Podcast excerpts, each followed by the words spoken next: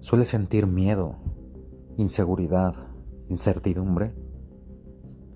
La gente piensa que eres una persona negativa o incluso tóxica. Existen muchas emociones que son consideradas negativas, pero no necesariamente son así. En este podcast vamos a hablar de todas ellas. Aprenderemos a usarlas a nuestro favor. Yo soy Fer Beck y esto es Enterprise.